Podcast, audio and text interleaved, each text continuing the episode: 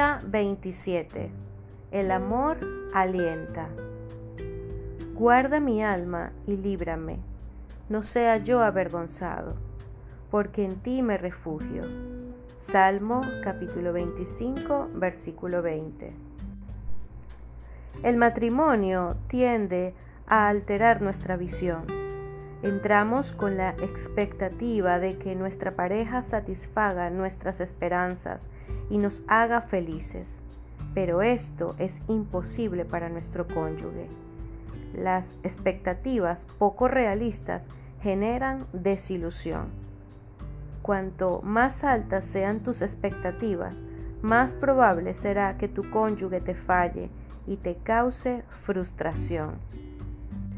Si una mujer espera que su esposo siempre llegue a tiempo, limpia lo que ensucie, piensen igual y tengan el matrimonio perfecto, además de comprender todas sus necesidades, es probable que pase toda la vida de casada con desilusión. En cambio, si es realista y comprende que él es humano, olvidadizo y a veces desconsiderado, se alegrará más cuando sí sea responsable, amoroso y amable. El divorcio es casi inevitable cuando las personas no permiten que sus cónyuges sean humanos. Así que debe haber una transición en tu forma de pensar el día de hoy. Debes decidir vivir guiado por el aliento en lugar de las expectativas. Más allá de tu aliento amoroso y de la intervención de Dios, es probable que en el futuro tu cónyuge sea igual a lo que ha sido durante los últimos 10 años. El amor se concentra en la responsabilidad personal y en superarse en lugar de exigir más de los demás.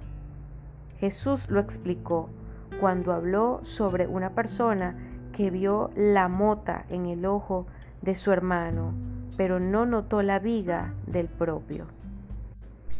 O, ¿cómo puedes decir a tu hermano, déjame sacarte la mota del ojo, cuando la viga está en tu ojo?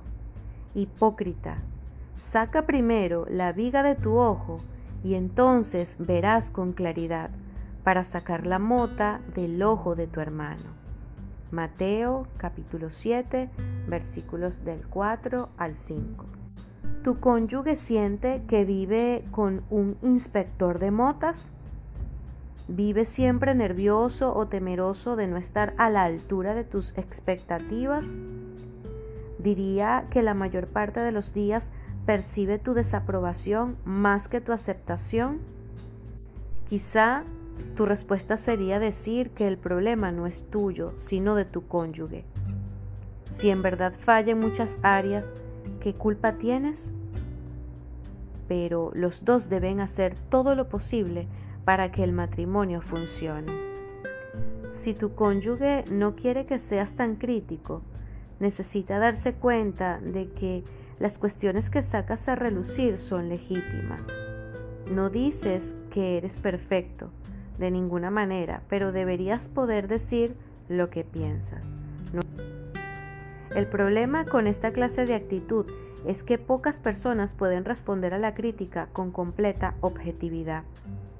Cuando parece estar claro que alguien no está contento contigo, ya sea por una confrontación directa o por la aplicación de la ley del hielo, es difícil no tomar su desagrado en forma personal en especial en el matrimonio. Después de todo, a diferencia de cualquier otra amistad, cuando comenzó la relación con tu cónyuge, los dos hacían lo imposible por complacer al otro. Cuando eran novios, a tu pareja le cautivaba tu personalidad. Prácticamente no podías equivocarte. Su vida juntos era mucho más sencilla. Y aunque tu expectativa no era que las cosas fueran así para siempre, por cierto, que no imaginabas que tu cónyuge fuera tan pecador y que se enojara tanto contigo, nunca pensaste que esta persona que prometió amarte pudiera llegar a un punto en el que pareciera que ni siquiera le gustas. Así que cuando ese marcado contraste se transforma en una viva realidad, tu reacción natural es poner resistencia. Al principio de la vida de casados, quizá hayas estado dispuesto a escuchar y hacer pequeños cambios. Sin embargo, con el correr de los años, la desaprobación de tu cónyuge solo parece consolidar la tuya. En lugar de lograr que corrijas las cosas, hace que quieras atrincherarte aún más. Pero el amor es demasiado inteligente para eso. En lugar de colocar a tu cónyuge en una postura de rebelión, el amor te enseña a darle lugar para que él sea él mismo.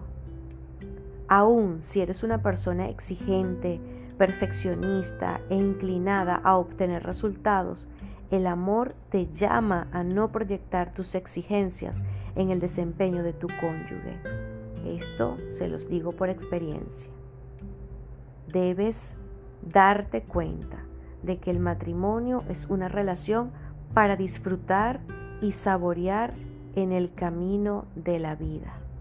Es una amistad única diseñada por Dios mismo, en la cual dos personas viven juntas en imperfección, pero la enfrentan alentándose mutuamente en lugar de desalentarse. Esposas y esposos de valor.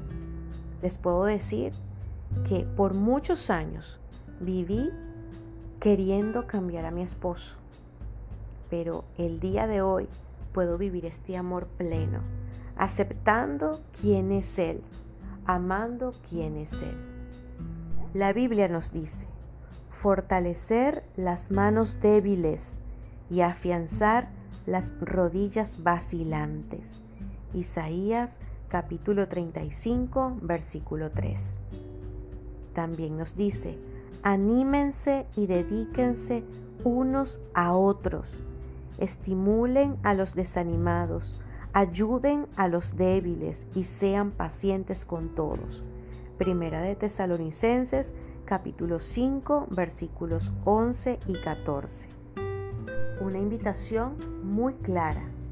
Es imposible fortalecer un matrimonio a través de las críticas, de los reproches y de buscar cambiar a la persona amada. ¿Acaso no quieres que la vida de casados sea un lugar en el que puedas disfrutar al expresarte con libertad y crecer dentro de un ámbito seguro en donde recibas aliento aun cuando fracases? Tu pareja también lo desea. El amor le da ese privilegio. Si tu cónyuge te ha dicho más de una vez que lo hace sentir derribado, derrotado, irrespetado, es necesario que tomes en serio estas palabras. Comprométete hoy mismo a dejar de lado cada día las expectativas poco realistas y transfórmate en el mayor alentador de tu cónyuge, en la mayor alentadora, porrista de tu cónyuge. Y esa persona que Dios diseñó comenzará a surgir con una nueva confianza y amor por ti. En nuestro desafío de hoy, Elimina de tu hogar el veneno de las expectativas poco realistas. Piensa en un área en la cual tu cónyuge te haya dicho que esperas demasiado y dile que lamentas haberle exigido tanto. Prométele que intentarás comprenderlo y afírmale tu amor incondicional.